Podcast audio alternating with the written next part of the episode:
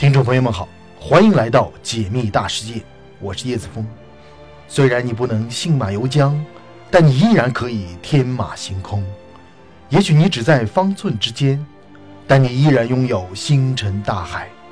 请别忘了收藏我的频道，在这里，让我们一起仰望星空，解密大世界。今天我们的主题是。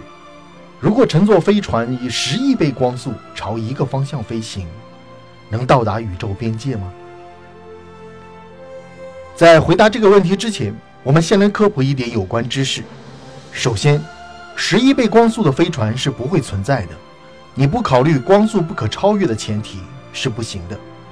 假设不可能的事情是毫无意义的，不能为了博眼球就胡说八道。我相信大家也看了很多关于光速不可超越的论证了。就目前的认识和技术水平，光速的确是不可超越的。这个结论来自于相对论的光速不变原理。光速不变原理指的是，光在真空中的传播速度对于任何参考系是不变的，与观察者和光源的运动状态无关，不存在任何优越的参考系。这个原理意味着，光对于无论运动速度多快的参考系。哪怕是对于相对于地面接近光速的参考系，都仍然是光速。光速的这个不变，不是有绝对静止参考系的不变，而是相对的不变，是水涨船高的不变。从另一个角度看，就是无论多快的速度，光速总是比它快。光速成为宇宙中物质运动的最高速。第二，有些人反对相对论，反对不能超光速，反对光速是最高速。究其原因，不外乎两个，一个是人的逆反心理和好奇心理。你说光速是最高速，不能超越，我偏偏不相信。一个是因为宇宙太大了，而光速显得太慢了。平日里看的科幻都超光速，想象了很多超光速的方法，于是这些人就觉得宇宙中肯定存在超光速。他们甚至认为光速是最低的，实际上。这些人还是没有真正理解光速不变原理和相对论的精髓。实际上，光速一点也不慢，因为它比你所能想象的任何速度都快。即使你想象出十亿倍光速大小的速度，光对于这个速度的超级飞船仍然是光速。这当然是对光速不变原理的深化。问题是，你是达不到十亿倍光速的。这只是借此说明光速的最快。第三，光速还有一个好处。就是光是没有时间的，多远的距离，光都不需要一点时间就到了。拿我们宇宙来说，九百三十亿光年直径的宇宙，光不需要一点时间就能到达宇宙的另一端。我们达不到光速，只需要达到光速的百分之九十九点九九九九，也就差不多了。穿过宇宙也用不了多少时间，你能说光速不快吗？接下来我们就来正式回答这个问题。首先。朝一个方向飞行是做不到的。其次，朝哪个方向飞行也到达不了宇宙边界。根据广义相对论，宇宙时空是弯曲的，宇宙中不存在绝对平直的方向，方向的指向轨迹都是沿着弯曲时空的测地线，光线轨迹也不例外。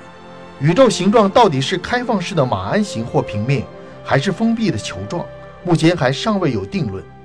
如果是封闭的球形，这个超级飞船朝一个方向飞行，最后很可能又回到出发点，也就是我们的地球。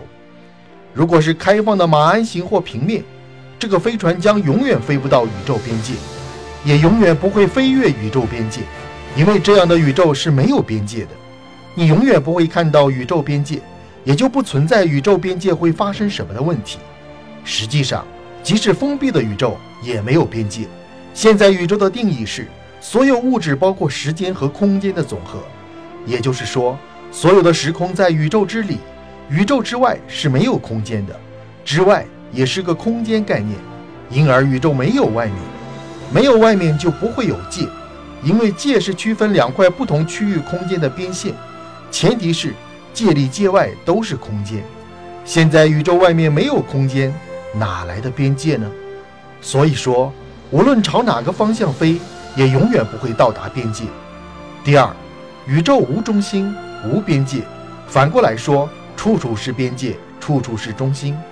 科学家认为，目前的宇宙只是一个可观测宇宙，是一个以地球为中心、半径为四百六十五亿光年的球体。由于我们的宇宙年龄只有一百三十八点二亿岁，有些天体的光至今都还没有到达地球，因此未来的可观测宇宙还会进一步增大。而有些天体的光也许永远到达不了地球，这是因为离我们遥远的星系所在的空间是超光速膨胀的，因此。实际的宇宙要比可观测宇宙大得多，它也并不是以地球为中心。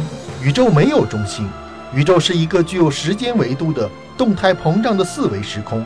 宇宙无边界，无中心，但也可以说处处是宇宙的边界，处处是宇宙的中心。宇宙也许比我们想象的还大，但也许比我们想象的要小得多。我们仰望星空，星空无垠。我们用最先进的望远镜观测到了数百亿光年远天体发出的星光，更感到了宇宙的浩瀚和广大无垠。但你有没有想过，也许宇宙没有我们想象的大？我们所看到的宇宙景象，也许只是宇宙重复的反射影像，因为宇宙时空是弯曲的。也许宇宙的形状就像一个面包圈，所有的星系分布在大小有限的面包圈上。沿着面包圈无始无终、无限的伸展，可以说宇宙是没有边界的，没有中心的；也可以说面包圈上的每一处都是边界，都是中心。但是人们还非要找到宇宙的边界去看看，岂不知自己就在边界上。我们每天都在穿越边界，而边界上几乎不发生什么。